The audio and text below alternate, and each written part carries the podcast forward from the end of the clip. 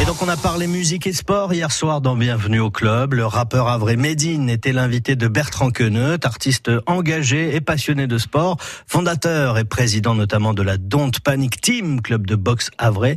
Lui qui à une époque aurait rêvé d'être boxeur professionnel. J'ai rêvé par procuration parce que j'ai un père boxeur, euh, j'ai un frère entraîneur et donc du coup en fait par procuration je me suis toujours fantasmé être un grand champion de boxe.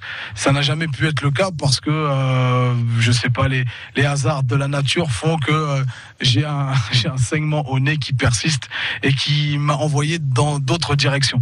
Euh, maintenant voilà, j'ai je, je pense que ceux qui parlent le mieux de la boxe ne sont pas forcément ceux qui vivent la boxe, comme ceux qui parlent le mieux du foot ne sont pas forcément ceux qui ont pratiqué le foot. Donc j'ai eu cette chance de côtoyer l'univers de la boxe, non pas pour le pratiquer, mais surtout pour euh, en parler avec avec poésie et, et, ça commence. Là, je là je viens de, de doubler une voix pour un dessin animé euh, qui euh, là qui est en passe de là d'être publié là au mois d'avril. Ça s'appelle Megalobox. Ça nous vient du Japon.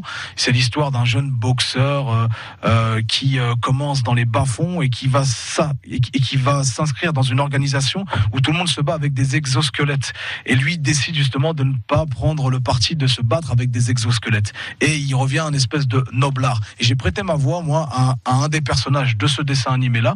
C'est ma façon un peu d'être boxeur par procuration aujourd'hui. Medine, le rappeur à vrai entretien complet à réécouter sur francebleu.fr dans la rubrique Bienvenue au club.